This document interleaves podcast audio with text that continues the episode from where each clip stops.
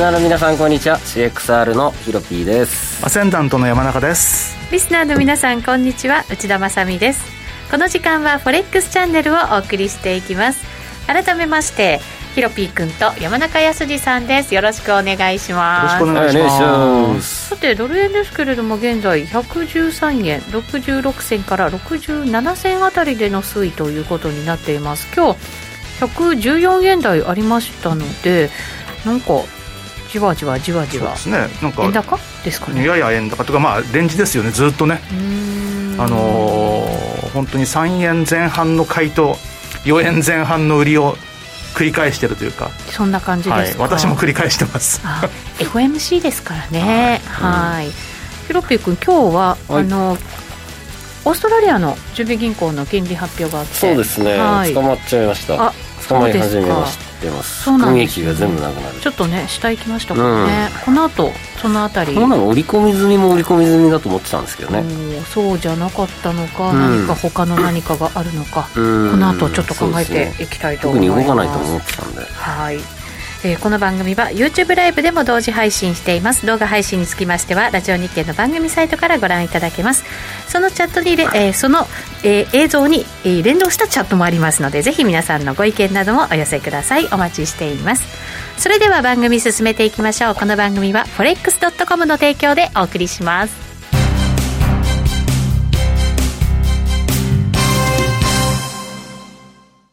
ノックアウトオプションが目標へと導く。よりシンプルな新しい通貨取引。forex.com では柔軟な証拠金設定、リスク限定、簡単なトレード設計のノックアウトオプションの取引が可能です。最大損失を限定し、高い資金効率を利用しながら利益獲得が狙える画期的な商品で、1000通貨相当から取引いただけます。ノックアウトオプションならリスクをコントロールしながら機会を逃さない。トレードに優位性を。ノックアウトオプションや FX なら forex.com でぜひお取引を。講座のお申し込みや詳細は forex チャンネルの番組ページをご覧ください。外国為替証拠金取引及びオプション取引は元本及び収益が保証されているものではありません。FX 取引はレバレッジを利用して取引代金に比較して少額の証拠金で取引を行うために、相場の変動による価格変動やスワップポイントの変動により、思わぬ損失が発生する場合があります。お取引の前に契約締結前交付書面などを必ず熟読し、取引の内容、危険性などをご理解いただいた上で、ご自身の判断と責任にてお取引ください。ストーン X フィナンシャル株式会社金融商品取引業関東財務局長金賞第291号。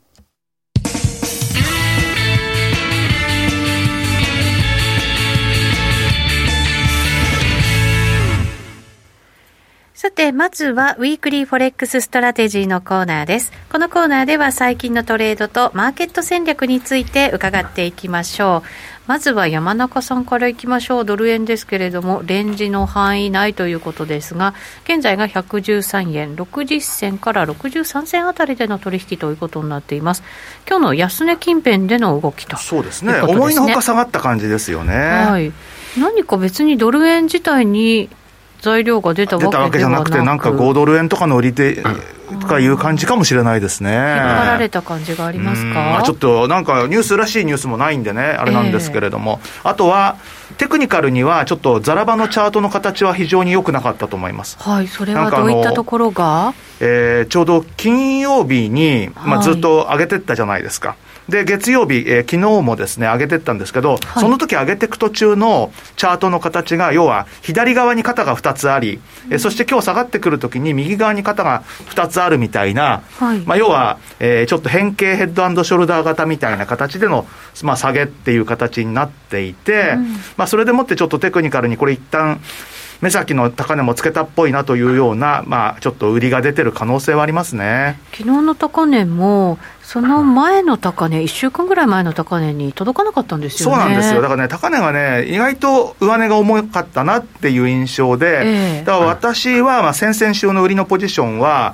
ちょうど先週木曜日に下げたときに、えーまあ、買いの指し値がうまい具合に3円の30で刺さったので、3円の30で、はい、はい、まあ、ずいぶん時間はかかったけど、まあ、1円抜けたということで、うん。はい、で昨日また、また1円上がったよと思ったんで、これやっぱり売っていいんじゃないかと、はい、いうことで、また4円の30でしつこく売ったんですよ。なんか山中さんの戻り売り戦略が火を吹いてますね。そうですね、だから今、それが結構また利に乗ってて、またこれ3円の30で買えるんじゃないかしらなんて、はい、勝手にあの、ただ、いや、実はあの昨日売った時には、今回は5、60銭ぐらいがいいとこかもしれないなというふうに思ってたんですけれども、えー、なんかちょっと今日の5番の動きを見てると、これ、ひょっとしたらまた下行くかもしれないなという感じになってきて、おそらく後から振り返ると、やっぱり4円の前半の売りと3円の前半の買いというレンジを、あともう1週間ぐらいあるかもしれないですね。ただまあ、明日の FOMC とか雇用統計とかもあるので、まあ、そこでもし変なことがあれば、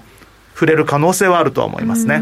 FOMC を前に、さらに今、売り込んでいくっていう感じでは決してない全然売り込んでいく感じではないと思うんですけれども、えー、ただ、10月、特にその末にかけて再びですけれども、政策金利の先物でもって、来年の9月とか来年の12月のフェドファンド先物が結構金利が上昇してるんですよ。そうですか。はい、もう9月の段階で0.35%ぐらい、はい、だからもう1回の利上げは織り込んでますし、来年の12月の段階で完全に2回の利上げを織り込んでいて、で、CME のオフィシャルに発表している、あのカウントダウント FOMC っていうページがあるんですけど、うん、そこで来年の12月、来年の年末時点の最も多い取引ゾーンって実は3回利上げの0.75から1なんですよね、もう。来年の。来年ですよ。だから2022年ちょっと先っていうことか。22年。だから、あの前回の FOMC でのあのいわゆる FRB の人たちによる金利見通しよりも、まるで1年早い。ていうか、そのぐらい、あのまあ、いわゆる政策金利の担当者というと変ですけれども、短期金利のトレーダーっていうのは、利上げの前倒しっていうのが急速に今も進んでて、うん、でこれはじゃあなんでそんなことになってるのかっていうのは、おそらくなんですけど、私も実はそっちの方に見てるんですけど、明日はパウエル FRB 議長が会見でもって、ええ、今までの発言を翻してですね、やっぱりあの、インフレのその高止まり状態というのは、長期化する可能性があるみたいな、前回の ECB 理事会後のラガルド総裁みたいな、ちょっとそっちに寄せてくる可能性があるかもしれないなというふうには思うんですよね。そうですか、うん、インフレがやっぱりちょっと深刻だ、うん、だってエネルギー価格だって決して下がってないですしね、うん、そういろんなことを考えると、高止まりするという方が冷静な判断にしか思えないですよね、もうこうなってくると。ただ、もしそれでもしつこく、ハト派の発言をするならば、ずるずるって言ってしまうっていう、ひょっとすると、まあ今日の下げなんかは、そういったことを考えてるのかもしれないかもしれないですね。よくわかんないですね、ちょっとね。ねただまあ日本の選挙に関しては、思ったよりも与党が検討したということで、はい、まあ株式市場はね、非常に底堅くて、高値でね、でね。あのー、もう高値でへばりついてる状態で、まあ、上にも下にもいかないんですけれども、昨日がね、700円以上上げて、そうなんですよ。今日ちょっとやっぱ調整するかなと思いきや、126円安で終わってると、ね、だから全然調整らしい調整入ってないんで、まあ、株式市場は強いと、えー、一方で為替市場のこの下げは何なんだろうでっていう感じで、別にユーロがなんか動いてるわけじゃないんで、これ、完全に円だけなんですよね。若干気持ち悪さもありませんか？そうなんですよね。だからちょっとね、番組中には、リグはないですけど、ひょっとすると意外と早い段階で、ちょっと一旦やめようかなっていう気にさせるような、逆にちょっと居心地の悪い、う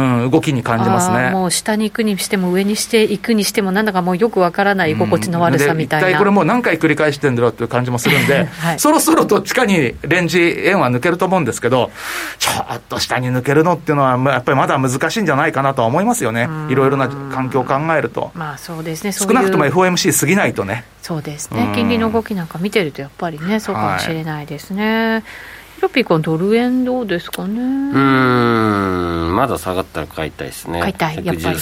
うん。ギリ手前。レンジなんですね、じゃあね。やっぱり、ね、ですけど、やっぱり最後は抜けていくと信じたい。あ、上にね？上方向に。ああ、ドル買いの方向で。うん。うん。今、今ちょうど。2年債の利回りを見てました。はい。チャート出しますか？ちょっと垂れてきてますね今日。本当だ。うん。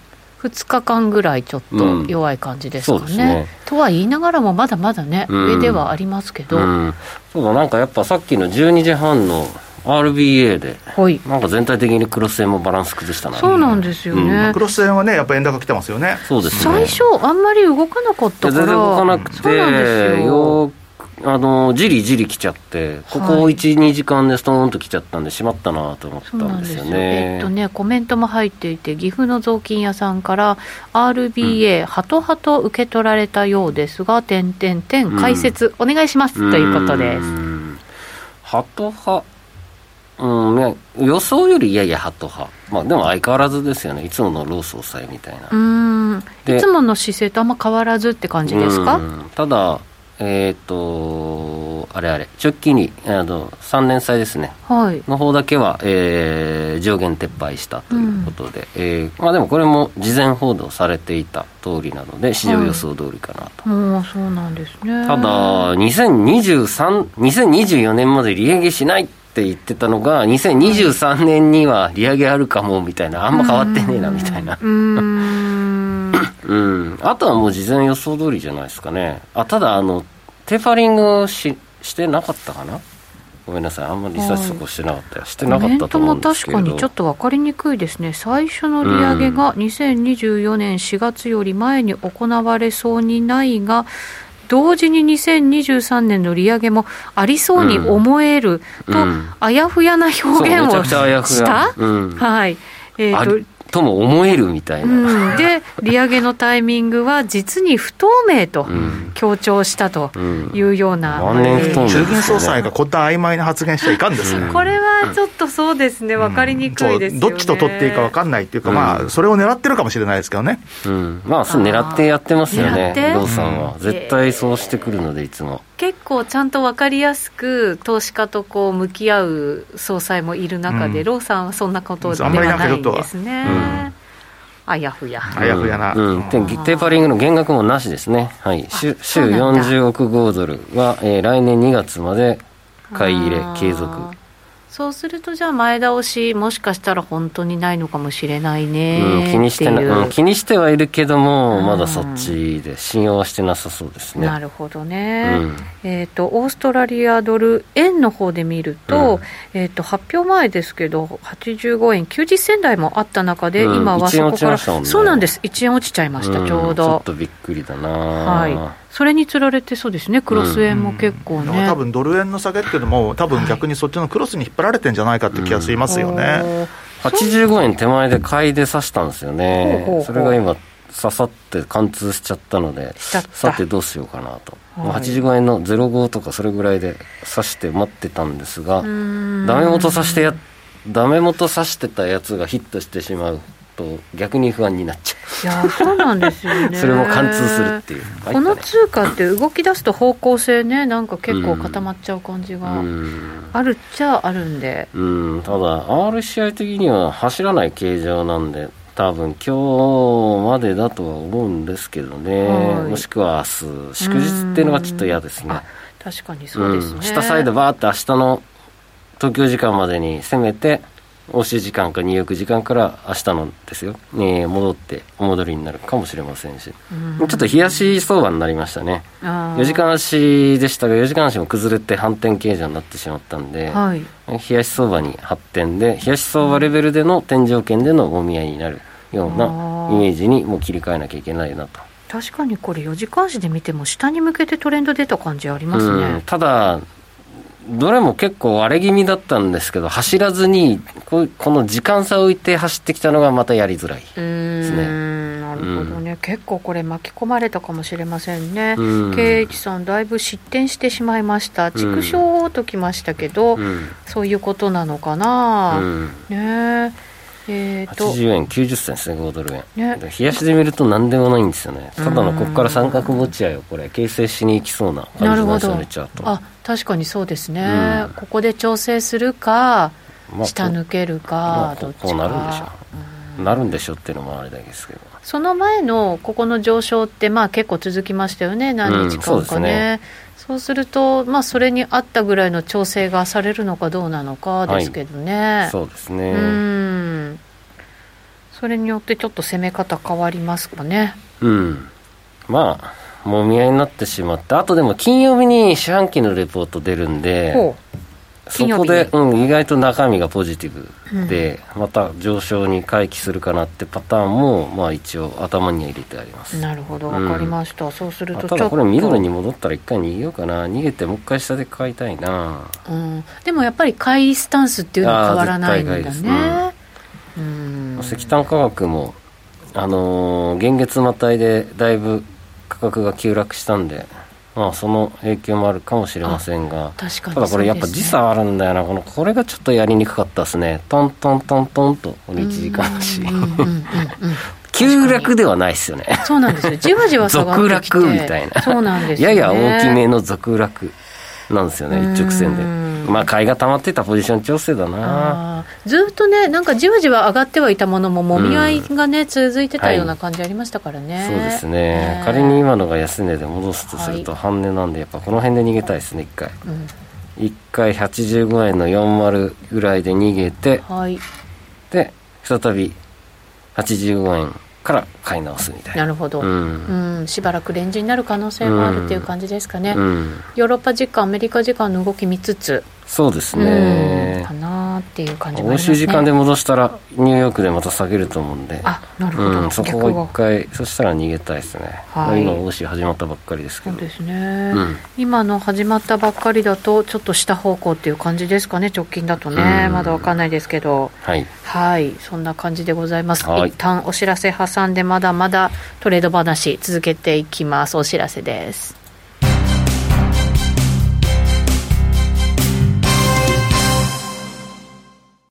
ノックアウトオプションが目標へと導く。よりシンプルな新しい通貨取引。forex.com では柔軟な証拠金設定、リスク限定、簡単なトレード設計のノックアウトオプションの取引が可能です。最大損失を限定し、高い資金効率を利用しながら利益獲得が狙える画期的な商品で、1000通貨相当から取引いただけます。ノックアウトオプションならリスクをコントロールしながら機会を逃さない。トレードに優位性を。ノックアウトオプションや FX なら forex.com でぜひお取引を。講座のお申し込みや詳細は forex チャンネルの番組ページをご覧ください。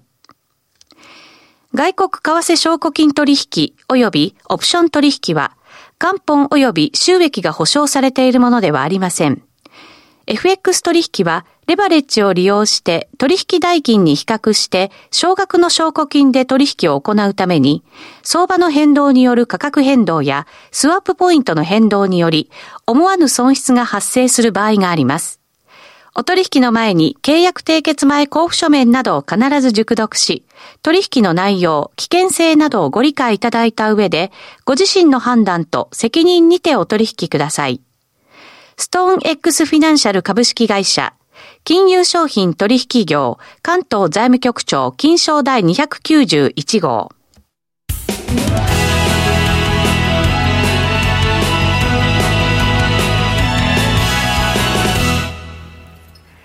さて、ここからはフォレックスラウンジのコーナーです。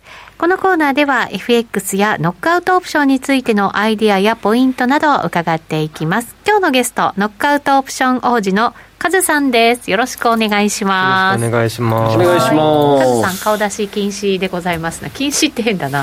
顔出ししませんので、えー、画面には映っていませんが、いらっしゃいます。さて、最近のトレードから伺っていきましょう。お願いします。えー、っとですね、2週間前に出演した時にお話ししたドル円を見ていて、はい、えっと、多分その、ヒロピーさんとまだ意見が一致したところなんですけど、113.23あたりと、最高値超えたらのどっちかで買いますって言ったので、うん、今一応1.3あ3.3のところタッチしているので、そこのところだけですね、サポートラインですかね。で今そこで挟まれてるんで直近高値と、はい、まあ一旦はレンジ内での動きを想定しつつ抜けたらもう売りでもいいのかなっていう俺このフェーズでこの上昇で仕留めてほしかったんですけどね、僕的には。ちょっと落ちすぎてますよね今。うん。だからもう今はもう僕もポジション持ってないんですけど。そう。で買ってる人も売ってる人もよく分かんないからやめたって売りるゲームになってしまうので、またしばらくこれ完全な三角持ち合いになりそうだなと思って、嫌だなと思ってるんですよね、こういう時計ですし。あの9月の20日ぐらいからの、安値からのライン試験罰そのそこから斜め上に。はい。はいトレンドライン引きます。あ指が震える。はい。右に。でそこも割れててちょうどローリバでうん。落ちてるんですよね、っていうのを見て上も厳しいのかなっていう。うん一旦ブロックされた感じですもんね。うん。確かに。LPR 水 CI 平と斜めにブロックされれてるんで。うん。あんまりここから加速する RCI の形状ではないですね。加速するならここのフェーズなのでうん。これで仕留めないといけなかったですね。へどうせだったら売りならここかこっち。で上げるんだったら今度これ戻り売りが捕まってる形状だったのでもっと上方向やれば面白かったかもしれないですけどもここでまた垂れてきちゃったんでどうしたもんかと思います。うんうん。悩ましい感じなんですね,、うん。ね。次落ちても買うかちょっと悩むかなって感じで113.23あたりで、うん。買わない可能性の方が高いかな。113円で引いてみますとこんな感じですかね。そこが113円のライン。うん。うーん、はい。で買うなら112前後まで落ちてからうんこの深いね押し目、はい。うん。ここですね。えっ、と十字カーソルのとこですね。うん。そっちがいいですね。うん。まあそこまであるとちょっと怖いですよね。そこまで下げてまあでもうももう完全に違う材料出てますよね。ねうん。ただこの場合クロス円やられてるはずです。上げた勢いのことを考えると、まあ、そこまで下げたのは別におかしくはないんですけど、でも一体何を材料にそこまで下げるというふうにはなっちゃいますよね。あー2円ぐらい調2円ちょっとか調整することになりますもんね、うん。高値からね。おクラスターポイントだ。111円の90銭。随分下だ111円までいく。まあだからその112円前後は条件が重なりつつありますね、うんなるほどね、はい。そうか。その辺まで来たらね私もちょっと解散戦してみたいなと思いますけど。うーん。なんかうん悩ましくなっちゃいましたよ。これね。見送りでいいかな。はい明日とかもありますもんね。明後日とかううん。ん。あじゃあ金曜来たら来る時もあるから来週来週ですからね。うん。雇用統計ま今週でありますもんね。後半はね、それこそ明日まあ FOMC、明後日うん。MPC、で雇用統計と3日間、ひょっとしてひょっとすると、どれもブレる可能性があるんでね。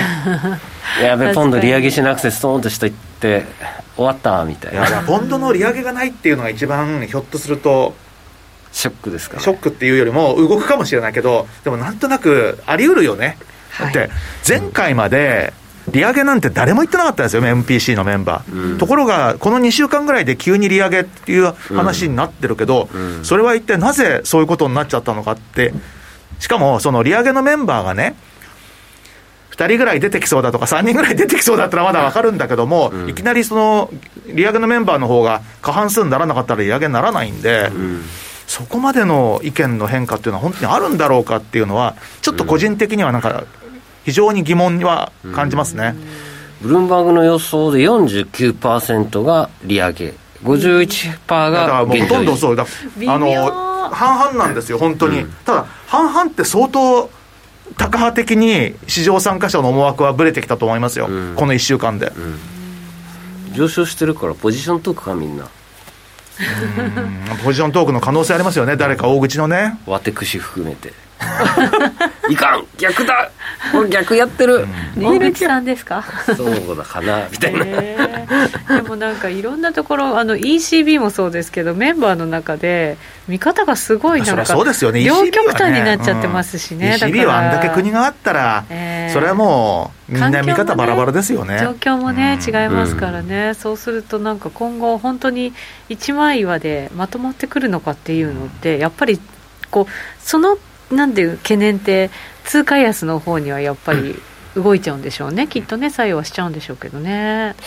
どうすっかなどうすっかなはい。狙い目通貨ちょっと考えましょうよ。戻ったとこポンド売りたくなってきたな。おポポンドドルとかね。あのねガオさんがポンド円も115円60銭で逃げたったそうですよ、はい。羨155ましい。銭5円じゃなくて155円の15銭155円60銭って書いてあありますよ。60銭はいはい。うん。それはいいですね。ねうん。今日クロス円につられてポンド円もちょっと下がってるんですかね、うん、今155円。ミーティングしてたら全然悲惨なことになってましたあそうなんですね、うん、今25銭26銭あたりなので、はい、はい、逃げて正解だったんでしょう、ね、ちょっとこの5ドル円はけしからんな、うん、こんな一直線に落ちなくてもいいのに。はい、はいえーとね、ウィル・レモンさんから、えーと、イタリアの10年金利が1.2に上がりましたけれどもこれに関してユーロの動きは出てくるのでしょうか？ということですね。そんな難しいところ見てなかった。イタリアの なんだって？そうイタリアの金利がねちょっと上がってきてるんですよ、はい、IT10Y です。IT ですか、はい。はい、はいそうなんです。ちょっとチャート出してみましょうね。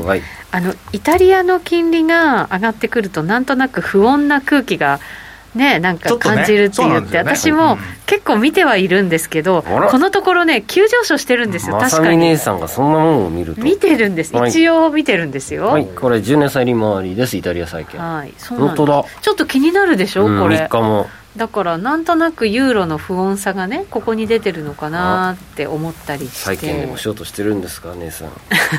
してませんよ。確かにこれは、そうなんです。ああでもなもうあでもあれ短期金利って見れますか？イタリアの。02はあるかな？02イタリアのわなんだこれ。ちょっとバグってる。ちょっとバグってる。これ何？